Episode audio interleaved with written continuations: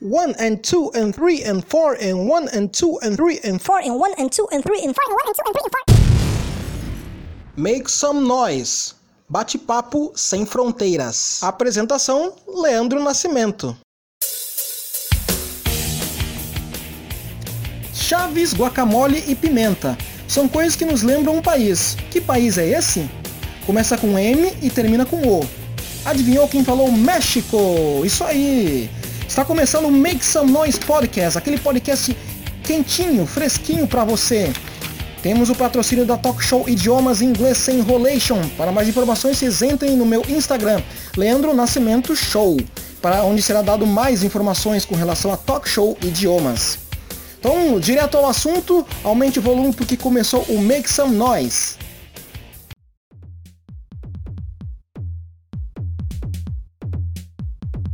Muito bem, então estamos aqui para mais uma entrevista. É, amigos, o negócio está ficando quente. Então esse é o programa que são nós, então vamos fazer mais uma entrevista. E hoje, né, estamos, temos, estamos com uma viagem para aqui na América, faz parte da América Latina e estamos numa viagem para o México. Bandeiras do México vão brilhar aqui então nesse programa de hoje, porque eu estou aqui com meu irmão, my brother, mi hermano, podemos dizer assim, que é o Darcy José Cabral Marques. Então, e tudo bem, Darcy? Tudo bem, prof. Leandro, é um prazer. Com certeza. Então, só explicar um pouquinho sobre a, a profissão né, do, do Darcy, que está aqui do nosso lado. Vai ser um papo muito técnico, um papo muito cabeça, porque eu não estou aqui com qualquer pessoa. Estou com uma grande figura aqui que vai nos é, falar um pouco sobre o país dele, sobre a sua experiência aqui no Brasil. Então, o Darcy, ele é psicólogo, palestrante, coach e também autor dos livros Vencer é para quem quer e Desenvolvimento. É isso? Uhum. Desenvolvimento mental, exatamente. Então, seja muito bem-vindo então a esse programa Make Some Noise, Darcy. É, É um privilégio, um prazer poder estar com vocês. ok. Então, de imediato, né? Sempre quando eu falo sobre o México, acho que o brasileiro ele já associa uma das primeiras coisas com o Chaves. Né? Então, como você já vive aqui no Brasil há um tempo, então, qual é a relação que o Chaves tem com o povo mexicano? É esse fanatismo que tem, tem aqui com o brasileiro? Porque assim, o Brasil aqui fala em, Chaves, todo mundo realmente gosta muito. É a mesma coisa com o mexicano? Ah, existe uma pequena diferença que poderia ser comparado com Roberto Carlos. Roberto Carlos é muito reconhecido no Brasil, é o rei Roberto Carlos. Só que ele é muito mais apreciado no México do que no Brasil. Com o Chaves acontece a mesma coisa. Ele é muito querido no México, todos gostam, é um programa de televisão que durou 40 e tantos anos, se manteve na televisão, mas é muito mais querido no Brasil do que no México. É mesmo? A, a, a, a, a comoção que provocou a morte do Chespirito no Brasil foi maior do que aquela que provocou na- no México. Não, não sabia disso. Então, algumas curiosidades, que nem o caso do Nelson Ned, né? Uhum. Como cantor, todo mundo reconhece as qualidades que ele tinha aqui no Brasil. Sim. Mas ele era muito mais famoso no México do que no Brasil. É mesmo? Daquele tamanhinho? Daquele tamanho. Nelson Ned, exatamente. O Roberto Carlos também é muito conhecido no em qualquer canto, em qualquer eh, aldeia da- do México, conhecem Roberto Carlos. Ah, sim. E sobre o Chaves, você gosta do Chaves? Você acompanhava quando era pequeno? Com certeza. Eu acompanho relativamente dizer que era pequeno, porque eh, eu comecei a assistir o Chaves quando eu tinha provavelmente uns 15 anos, isso já faz mais de 45. Ah, não precisa relevar, eh, rele- Levar a idade. Exatamente. Então, sim, é, é, é, e o Chaves, eu, eu comentava num outro momento, né? é, o, ah, qual é o nome do, do artista, né? Chamado de Chespirito. Esse nome vem de pequeno Shakespeare, Shakespearito, Hum, por causa da sua grande qualidade nas escritas dele. Né? E, e a personagem do Chaves, que lá no México não se chama Chaves, se chama Chavo, que significa pivete, guri. guri. Como não podia ser traduzido, virou Chaves, né? Então, o nome original é o guri da Vivenda 8, El Chavo del Ocho, né? É, mas qual é o grande sucesso no meu entendimento de, de, desse trabalho? Primeiro, é um tipo de humor singelo, é um tipo de humor sem, digamos assim, sem maldade, sem é, aqueles apelos, digamos, que são usados Sim. atualmente para o humor. Uhum. E ele retrata arquétipos, né? tipos humanos característicos, bem caracterizados. Então, aquele que sempre está pobre eh, e apanha aquele que é o rico e que, digamos, vive da, da, de, de alguma forma da renda dos outros. Então, são algumas arquétipos típicos humanos, né? E, e trabalhado sempre de uma maneira bem, bem singela. Tanto é que o pessoal assiste o mesmo programa hoje assiste daqui a cinco anos e ri novamente da mesma piada que já tinha rido é antes. Né? Fantástico. Né? Então é bem, bem interessante, né? É, justamente, porque eu, eu, vi uma entrevista que ele estava falando que ele queria. Quando estava surgindo o Chapolin. Como surgiu uhum. o Chapolin, no caso, né? Que ele falou que ele via vários é, super-heróis. Super e viu que todos tinham superpoderes eram, eram fantásticos, assim. Ele, ah, vou fazer um, um super-herói, assim, mais simples, assim, mas que não tenha medo. Mas que não tenha superpoderes, mas que não tenha medo. E mais ou menos foi... Os, os, os seus poderes são bem, bem singelos também, Isso, né? exatamente. A forma de, de, de, de, ele agir, né? Que acaba sendo também a figura humana de novo, né? Uhum. Dizer, é, tem capacidades que muitas vezes acaba não explorando é, mas que poderia ser muito útil muitas vezes para resolver seus problemas. Né? E tem justamente alguns episódios que contam algumas coisas da história, né? Faz um, podemos dizer, um, um bate-volta assim, com a história e com um momento cômico dele. Né? Isso. Né? Você lembra de algum episódio assim? Bom, pra, acho que todo mundo deve lembrar de Acapulco, né? Sim, sim. que é o sonho do pobre de um dia ir também tirar férias em Acapulco. É, lá é o sonho do Pablo.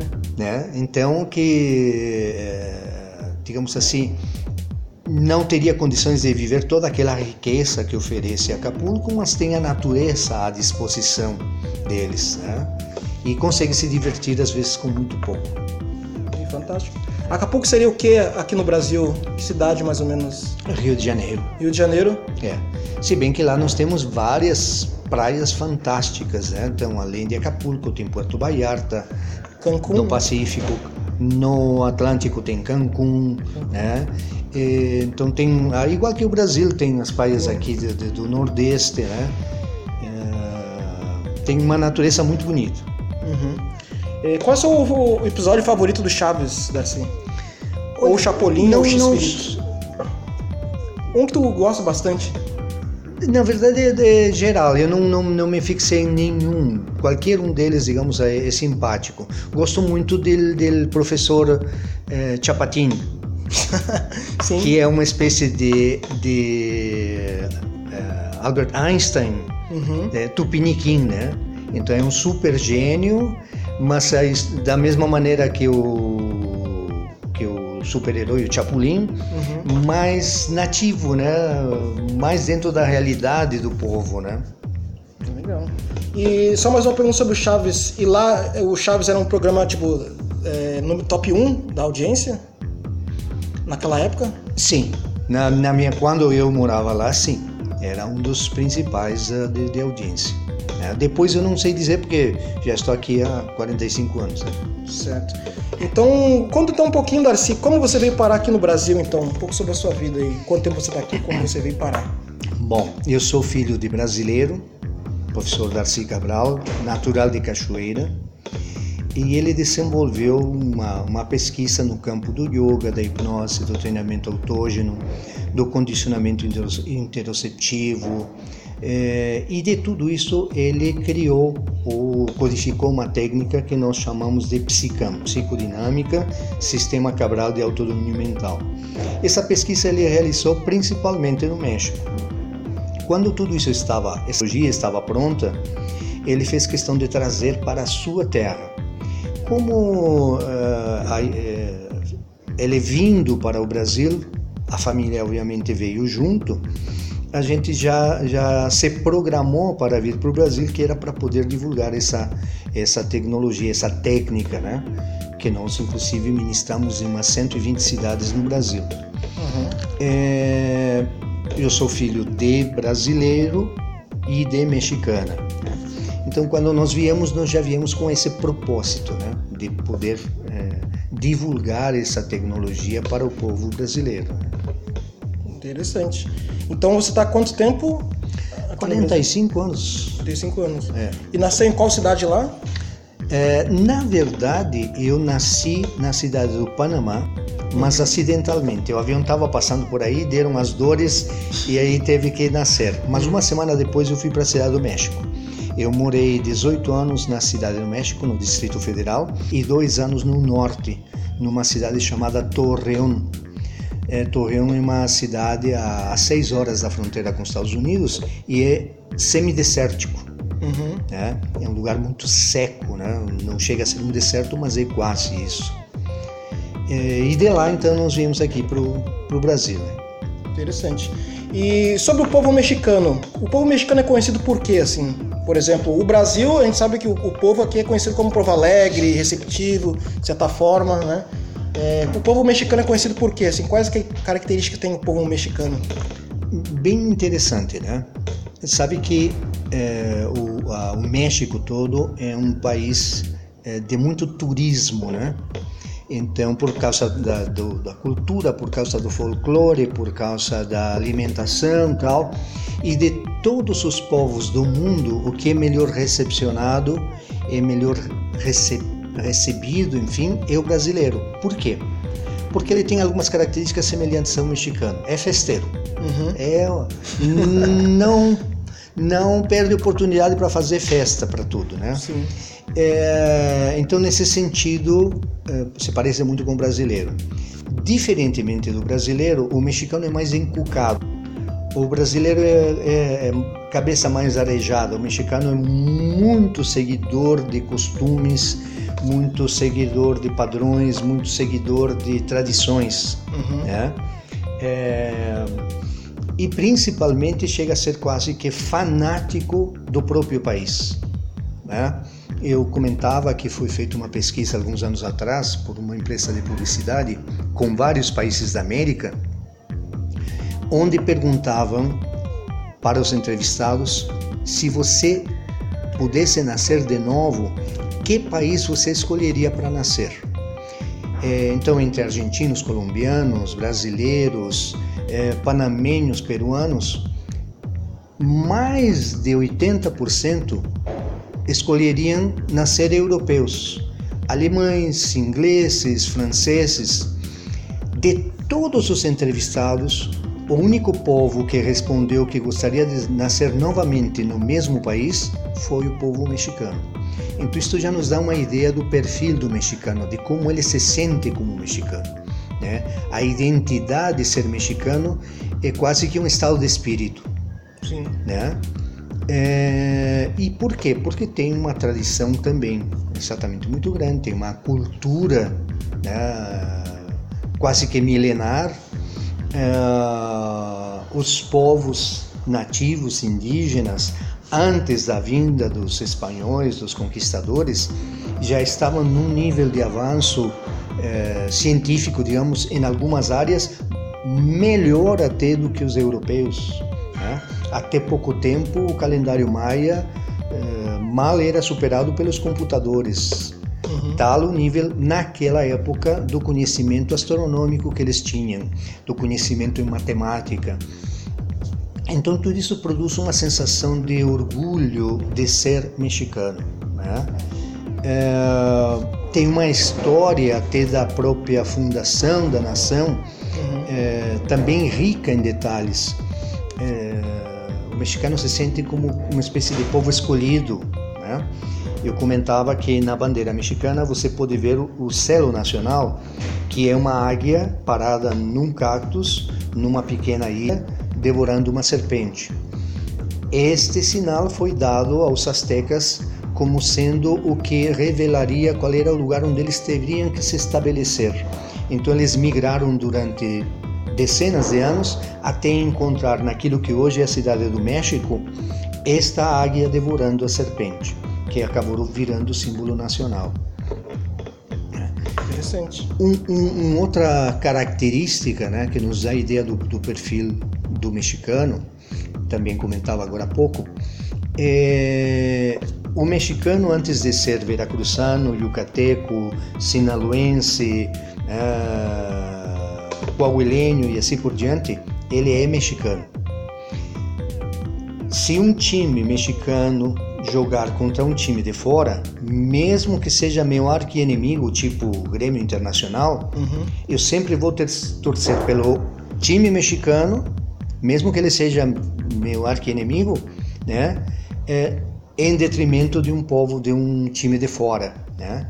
Então, aqui a gente vê uh, gremistas torcendo pelo River Plate para ganhar do Internacional e vice-versa, né? Sim. Lá seria o contrário, seria sempre primeiro Grêmio, primeiro Internacional, depois então qualquer outro time, né? Então, primeiramente a nação, depois o Estado, digamos. Assim. Isso. Assim. Há uma sensação de prevalecer a nacionalidade, né? Interessante. E outra coisa também, quando os brasileiros, assim, em geral, também, além do Chaves, quando ouve a palavra México, é índio, que lá tem muito índio, que, é, que uhum. no caso é, é, descendente de índio forte, né? Mais, mais que aqui no Brasil. É, existe índio atualmente lá?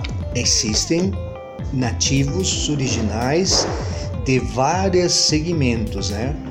É, eu não poderia dizer quantas são as agrupações, mas são muitos, muitos grupos indígenas.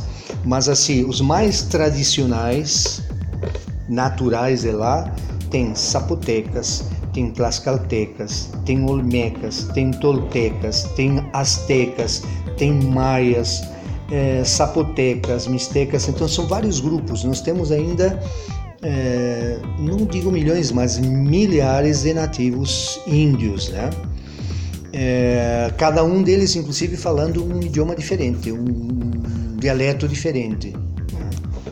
E hablas uh, uh, algum, são alguns dialetos? Não, nenhum, nenhum dialeto, sola, solamente o castelhano, né? Castelhano? Ah, ok. Então, ainda sobre o povo mexicano, é... quantos mil habitantes tem o México? Na cidade do México, hoje se calcula que tenha uns 22 milhões de habitantes. É, há uma disputa em termos de volume de gente, é, de maneira que se discute se Tóquio é a mais populosa do mundo ou se a cidade do México é a mais populosa do mundo. Mas num território equivalente assim a Porto Alegre até Novo Hamburgo, nós temos 22 milhões de habitantes praticamente a mais populosa do mundo. E por isso, inúmeras confusões. Né? Sim, sim. Além do fato de que é uma região é, que sofre tremores de terra frequentemente. Então é natural três ou quatro vezes por ano ter tremor de terra, os cidadãos eh, começarem a ver as lustres a balançar, os postes e as árvores e os prédios a balançar. Né? A estrutura lá já é preparada para isso?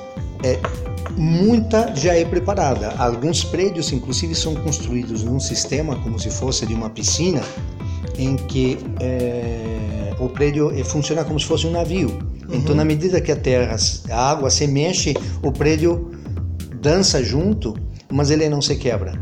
O problema que aconteceu com todos os terremotos e que morreram milhões de milhares de pessoas é que lamentavelmente não construíram como deveriam construir, né? Sim. Aquilo que me referia também que é muito comum lamentavelmente todo lugar tem coisas boas e coisas ruins. Sim.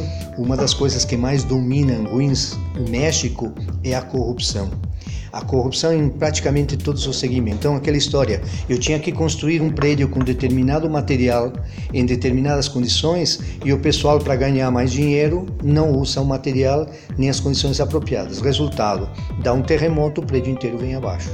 Sim. É, então, esses que caíram, tem outros que têm centenas de anos e nem racharam sequer. Né? Então, é, mais pela falha humana do que qualquer outra coisa. A política então é um pouco semelhante ao Brasil, assim, nesse sentido assim de corrupção? Eu diria que talvez seja pior.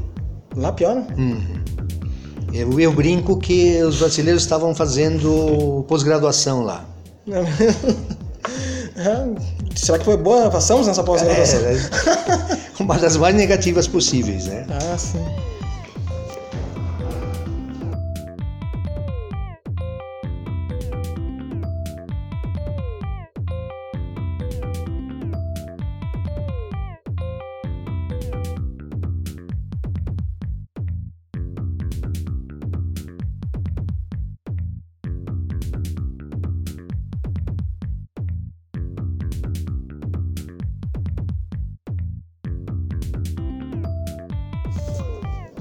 Certo. Então tem alguma outra característica negativa do México que tu queria abordar? Bom, uma das coisas que, que, que digamos, prejudica muito o mexicano de forma geral é que a distribuição de renda lá é, é bem, digamos assim, bem, bem pior se comparar com o Brasil. Então lá a classe média é muito mais reduzida. Lá você tem ou pessoas muito, muito pobres ou pessoas muito, muito ricas. No Brasil ainda temos uma classe média um pouco mais forte e um pouco mais representativa. É, significa que tem mais oportunidades das pessoas crescerem dentro do, do mundo socioeconômico. É, lá as oportunidades tendem a ser mais reduzidas né, para quem não tem recursos. Eu comentava também que, por exemplo, o homem mais rico do mundo é mexicano. Né? É, o Slim, que é dono da, da Claro, né? Sim. É, nós temos, por exemplo, o caso do Emílio Azcárraga, que seria um equivalente a aqui a, na Rede Globo Roberto o Marinho. Roberto Marinho, né? Só que a Rede Globo tem uma rede e Televisa tem três ou quatro redes de televisão. Então, um único homem, uma única instituição dona de quatro redes de televisão. Então, é uma concentração de renda exageradíssima. Então, muito, muito poucos têm muitíssimo e a grande maioria não tem quase nada, né? Esse é, um, esse é outro lado negativo, né? Sim. E no caso, vamos ver algumas diferenças. Qual é a diferença que tem a comida mexicana para a brasileira? Bom, depende da região. Talvez a, a comida mineira e baiana poderiam ser, ser mais comparadas com, com a mexicana. Então, é um, tem bastante tempero, se utiliza uh, bastante pimenta. Pimenta. Né? Temos no mínimo 50 variações de pimenta uh, bem diferentes uma da outra que se usam como condimento. É, de forma de forma geral, digamos assim, não é só apimentada, mas principalmente tem muitas diferenças de temperos. Lá, como digo, no norte aqui, algumas comidas são mais parecidas. Por exemplo, lá não usamos muito coentro, que aqui no sul não usam tanto, Uhum. mas lá para o norte usam mais. Sim. né? É, nós temos uma, um, digamos assim, a comida nativa, a comida do pobre, digamos assim, o pão do pobre, Uhum. que é chamada de tortilha, que é uma panqueca feita de milho. Então essa panqueca enrolada com recheio, digamos carne de porco frita na banha, com vários temperos e tal, essa panqueca enrolada é, chama-se taco. Né? Sim. O burrito é uma variação do taco, mas feito com pa- panqueca de farinha de trigo. né? O burrito é mais consumido lá no norte, mais, mais com a influência do- dos americanos. Né? Então, assim, tortilha, assim como aqui no Brasil você tem padaria, digamos assim, em cada 5, 6 quadras você encontra uma padaria, lá você encontra uma tortilheria. né? Então o pessoal compra essas panquecas e vai recheando com 500 conteúdos diferentes. né? É, e eu estou falando e já estou salivando só de lembrar da E tem os tacos, né? taco. El taco, né? Um taco e tacos e variações desses tacos. Então tem taco de carita, flautas, tem quesadillas, eh, eh, tem sopes, tem memelas, tem uma porção de variações em cima da panqueca de milho.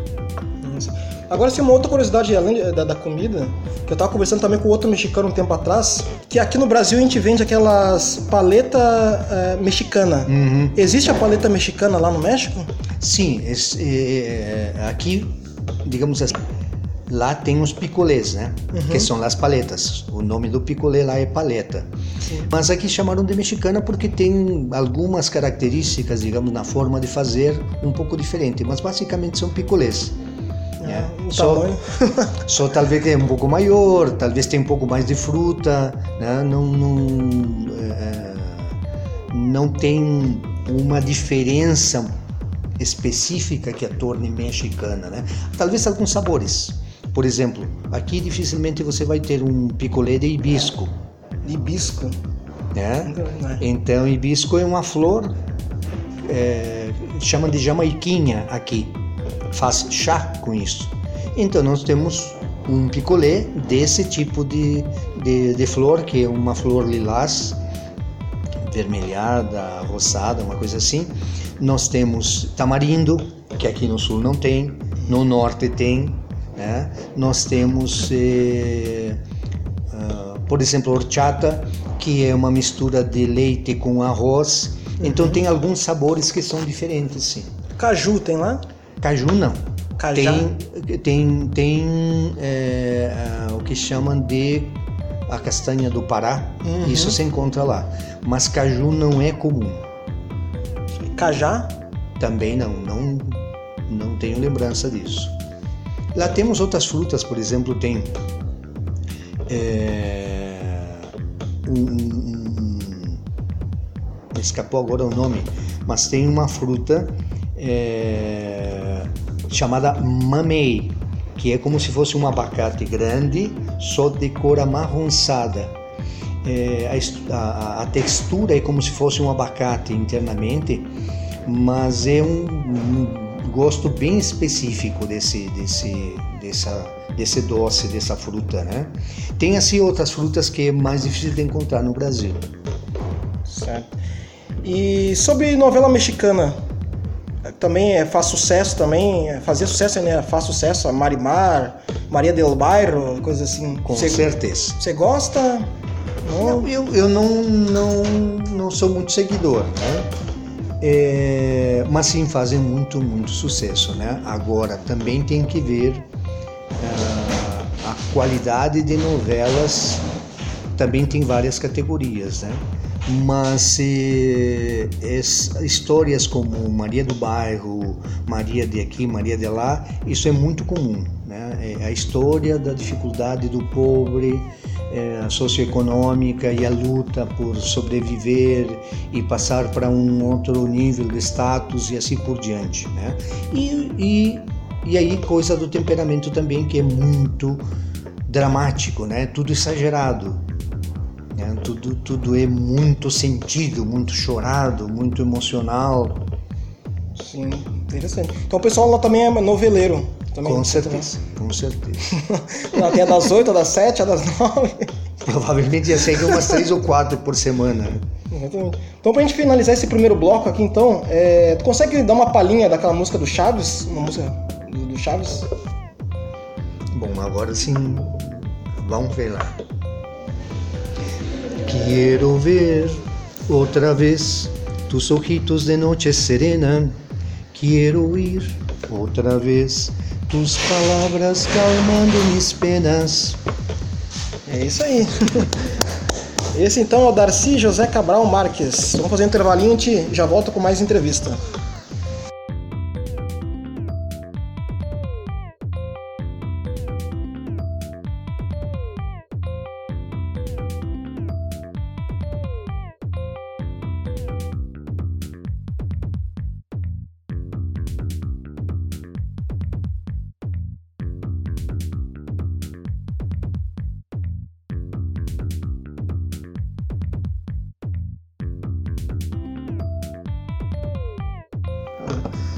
Certo? Então depois dessa ótima canção aí do Darcy, do Chaves.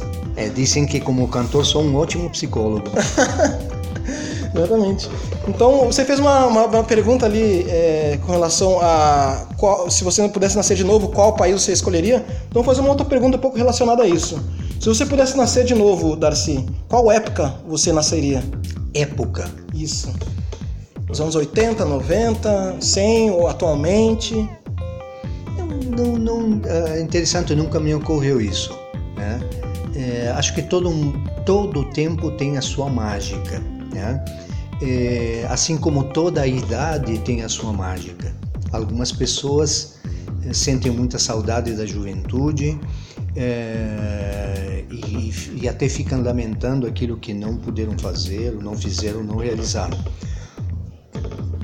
Todas as idades e todas as épocas têm o seu lado mágico. Né?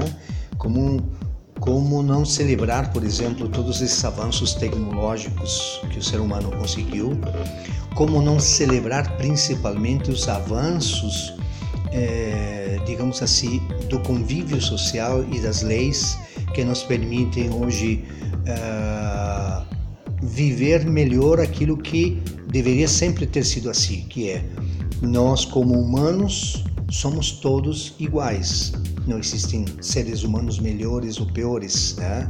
nem raças superiores ou inferiores, nem sexos superiores ou inferiores, nem mesmo opções sexuais. Uh, o que existe são todos seres humanos, independentemente da cor, da religião, da sua opção uh, sexual e assim por diante. Né? Então, em outras épocas nós não, não teríamos vivido toda essa esse processo de liberdade. Tem problemas? Sim.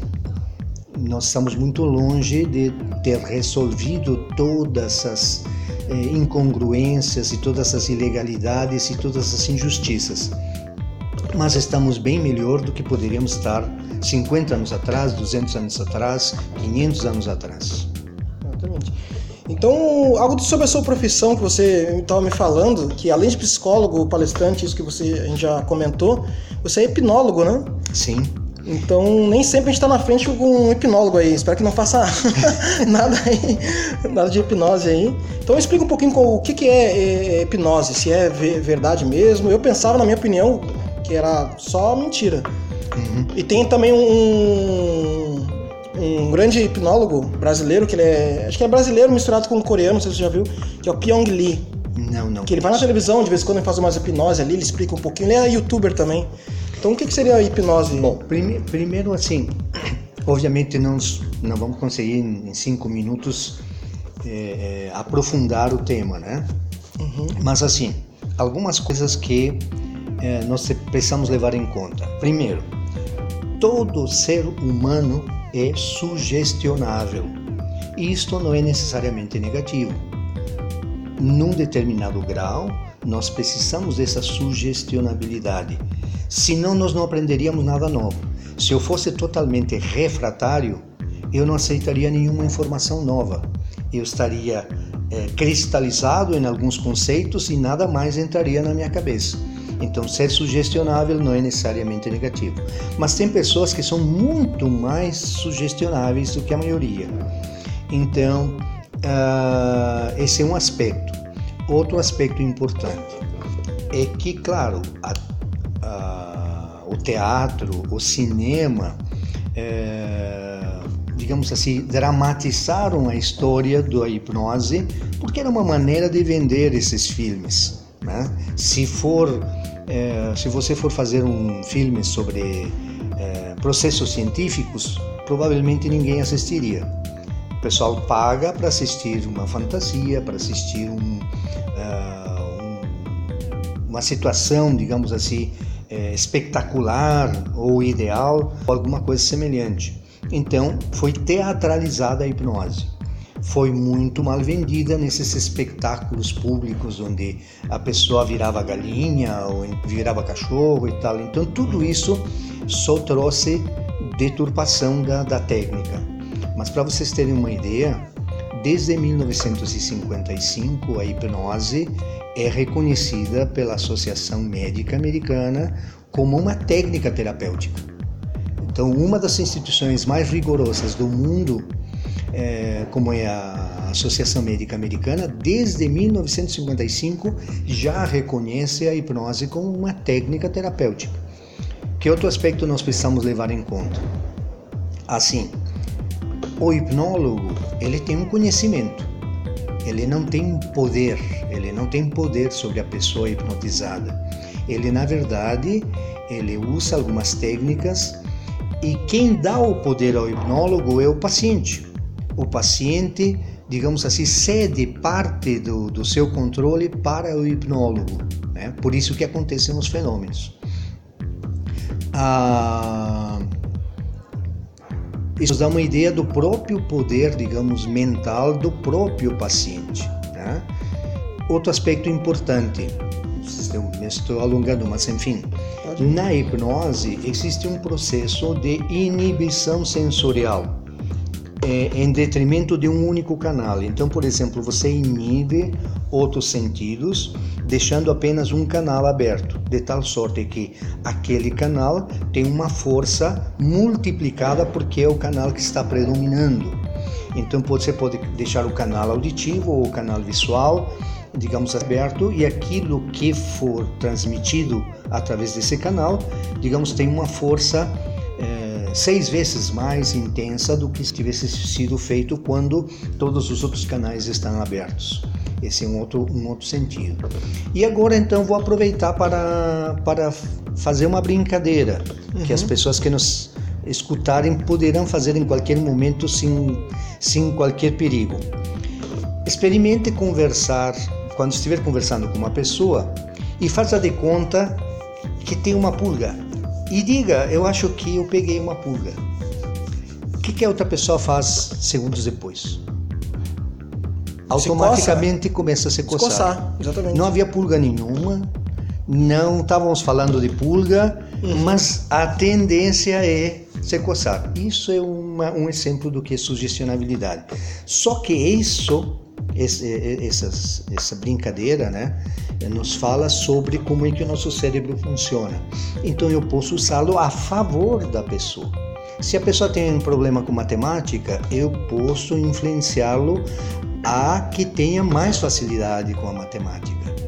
Se ela tem dificuldade com medo de elevador, nós podemos introduzir determinados exercícios mentais que fazem com que ela perca o medo de elevador.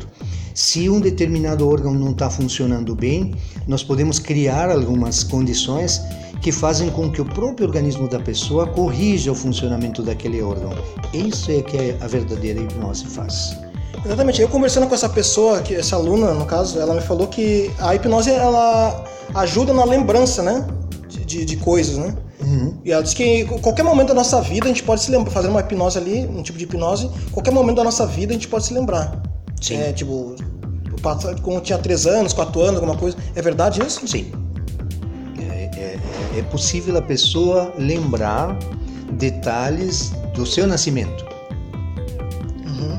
Então a pessoa não tinha consciência nenhuma sobre essas informações. E eu tive oportunidade, inclusive, em, em vários trabalhos, de verificar, de tirar a limpo isso, de conferir que realmente que aquela lembrança que que a pessoa revelava naquele estado correspondia ao que tinha acontecido de fato.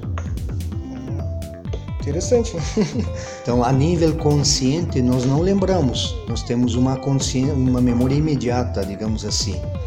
Mas é, nesse estado em que há uma redução da frequência cerebral e onde há uma redução, digamos assim, do, do, dos canais de acesso ao cérebro, a pessoa consegue lembrar de toda a sua história, até mesmo de vivências dentro do útero materno. É? Né?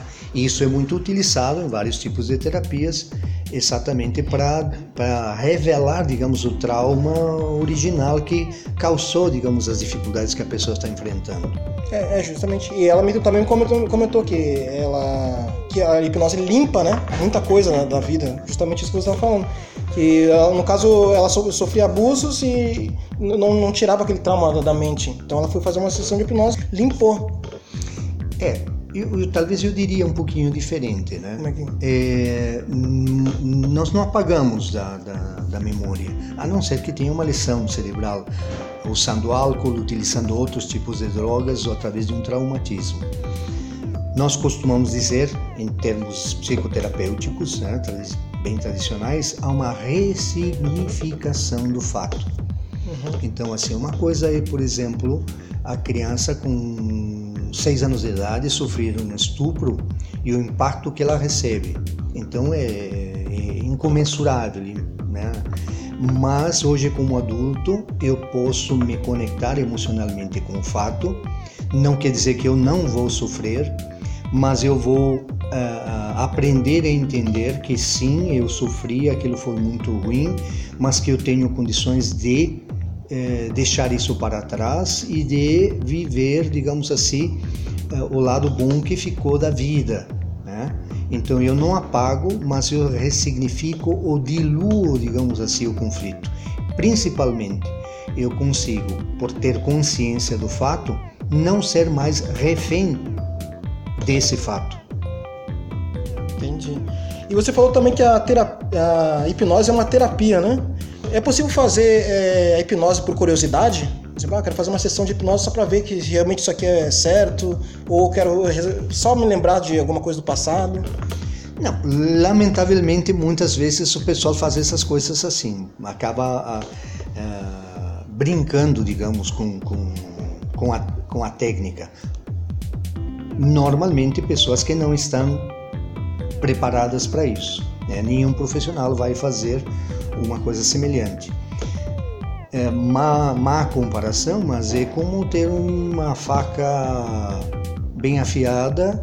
Você pode usar ela para fazer churrasco, você pode é, até fazer uma cirurgia de repente, mas você pode usar também para causar mal para alguém. Né? Então, é, por isso é que essas técnicas todas são acompanhadas de alguma forma pelos, pelos conselhos para que não haja uma, uma deturpação do uso da, das técnicas. Né? Interessante. E você também ainda é instrutor da técnica Psican. Sim. O que, que seria essa técnica Psican? É, é psicodinâmica sistema Cabral de autodomínio mental, que é a técnica que eu mencionei no início, que foi codificada pelo meu pai, baseada em hipnose e baseada em yoga. Então, não é yoga e não é hipnose embora tenha sua origem na, né, é, é, nessas ciências, tem uma natureza diferente. É uma codificação que aproveita tudo que tem de bom do yoga e tudo que tem de bom dentro da, da hipnose, sem as desvantagens que algumas vezes a hipnose oferece, os perigos que a hipnose oferece. E nós eh, tivemos oportunidade de já ministrar esse treinamento para pouco mais de 100 mil pessoas em cinco países, no Brasil, em mais de umas 120 cidades que nós ministramos esse curso. Ele é falecido? Tá, é falecido. Falecido? falecido. Ele escreveu livros também?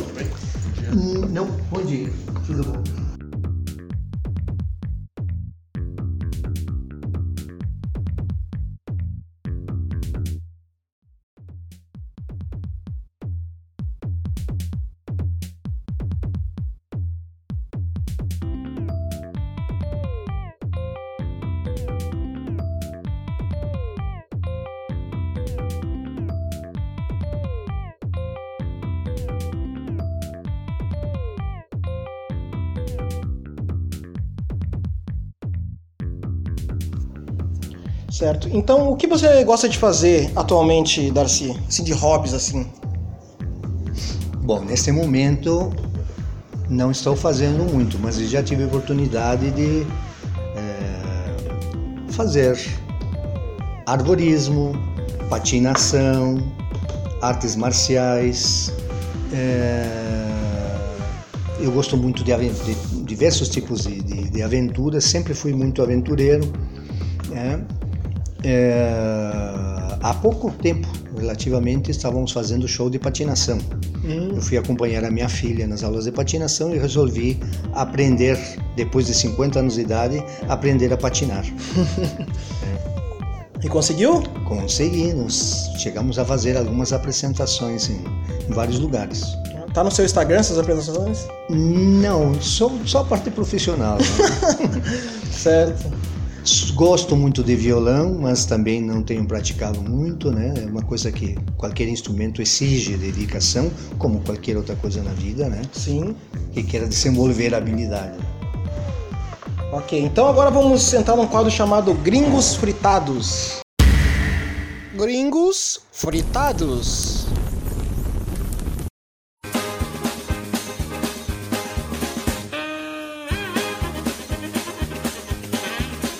Então, esse quadro Gringos Fritados é algo que a gente faz uma brincadeira mais ou menos com os gringos, que eles vão ter que desenvolver alguma coisa, fazer algum tipo de atividade assim envolvendo o Brasil. Né? Então, é, o seu foi até que não, não, foi tão pesado, que a gente vai falar, fazer sobre top, ou seja, top 3. Uhum. Então o que eu falar aqui, você vai dar o top 3 das coisas que você mais gosta, de acordo com o que eu falar. Uhum. Ok? Então, top 3 de comidas brasileiras. Bom, churrasco, né? Sei com certeza. É... que mais? E... Acho que estou habituado ao Rio Grande do Sul, então tem churrasco, galeto e as massas italianas, né? Ok. Churrasco, galeto e as massas italianas. Top 3 músicas brasileiras. Bom, eu gosto do O Que O Que É, do Gonzaguinha. Gosto daqueles, daqueles sambas antigos, tipo Meu Coração, né? Como é que chama? Carinhoso. Carinhoso. É, a, essa música da, do Tem Bala também, fantástica. Essa da, da gaúcha, isso, não sei se ele é gaúcha, enfim. É, que mais são as. Os interesses. Uhum. Ok. Top 3 frases da sua vida. Três frases de impacto e poder que tem, você gosta muito. Bom, uma seria o homem é o arquiteto do seu próprio destino. Outra seria saberás a verdade, citação bíblica, e a verdade vos libertará. Né? É, que outra frase me ocorre agora? Hum, a própria frase do, do que é o que é, né? viver e não ter vergonha de ser feliz. Sim. E, top 3 lugares do Brasil. Bom, eu gosto muito de Santa Catarina, sou, adoro o mar, né? Então, seria primeiro lugar, o top. Né? Foz do Iguaçu é outro lugar também encantador. Né? É... Estive agora há pouco também em Salvador, também um lugar muito bonito. Ok. Então, e na música que a gente estava falando ali, é... você consegue cantar então uma parte, uma palhinha daquela música do Gonzaguinha? Vamos ver se eh, diante do microfone a gente não desafina, né? Viver e não ter a vergonha de ser feliz. Cantar e cantar e cantar a beleza de ser um eterno aprendiz. Eu sei, ah, eu sei que a vida devia ser bem melhor e será, mas isso não impede que eu repita. É bonita, é bonita e é bonita. É isso aí, ó. Muitas graças. graças. Muito bom, então. É, então, para a gente finalizar, é, diz uma frase ou um poema assim em espanhol. Me, me lembrei, novamente para citar a, o perfil do mexicano, uhum. é, existe um, uma prece é, católica que é o credo, credo em Deus Todo-Poderoso. O mexicano adaptou fez uma espécie de. fez uma adaptação, não diria que é uma paródia, mas é uma adaptação para Credo em México, Creo em Ti. México, creo em Ti como o vértice de um juramento. Hueles a tragedia tierra mía e, sin embargo, ríes demasiado. ¿Acaso porque la risa es la envoltura de un dolor callado? México, creo en ti sin que te represente en, un, en una forma porque te llevo dentro sin que sepa lo que eres en mí, pero presiento que mucho te pareces a mi alma, que sé que existe, pero no la veo. E depois continua a frase mais 50 versículos. Isso aí. E esse é o qual ponto central seria mesmo? A ideia de credo em México. Eu acredito no México. Né? Então, é, essa é outra característica também do povo mexicano. Também muito religioso. É, e, por exemplo, a, a Virgem, que é considerada a mãe de Jesus, no México é representada por La Virgen de Guadalupe, que é uma representação da Virgem com traços indígenas, com a cor da pele do índio, uhum. que foi a forma que, digamos assim, que acabou servindo para que os mexicanos aceitassem esse novo conceito religioso. Interessante. Então é isso aí. É, alguns tem algum filme mexicano que você gostaria de é, aconselhar para o nosso público? É um filme relativamente antigo, chama-se Como Água para Chocolate. Como Água para Chocolate poderia ser traduzido ao português Estou tinindo, né? Uhum. É, então ele traduz um pouco, digamos, da história do México, um pouco da cultura, uh, inclusive gastronômica mexicana e muito do humor do mexicano, né? Que é um humor uh, sarcástico, digamos assim. Isso aí, então. Então, muito obrigado, então, Darcy José Cabral Marques, né? Por essa ótima entrevista, muito proveitosa, com certeza muitas coisas a gente vai levar aí não só de hipnose, mas do povo mexicano, que vai estar no, no, no, nosso coração, muito bem representado aí pelo Darcy. Tem alguma consideração a falar? Eu agradeço muito a oportunidade. É, espero que de alguma maneira alguma dessas informações possa, possa ser útil para a vida daqueles que é, escutarem essas, essa entrevista, né? E que é, lembrar né, novamente que todos os seres humanos têm recursos para fazer, mesmo que tenha dificuldades, recursos para fazer de sua vida uma vida melhor para ser vivida. Exatamente. A gente vai deixar no link a descrição, na descrição, o contato do Darcy com o Instagram, tudo. Para que se tiver alguma pergunta, pode falar ali no direct para ele que ele vai responder. É isso? Responde mesmo ou não? Sim, sim, perfeito. com certeza. Então esse é o programa Make Some Noise, uma ótima entrevista. Fomos para o México com o Darcy. Então agora, só para finalizar, tu pode falar Make Some Noise. Make Some Noise. Isso aí. Yes. Ok, thanks. Bye bye. Bye.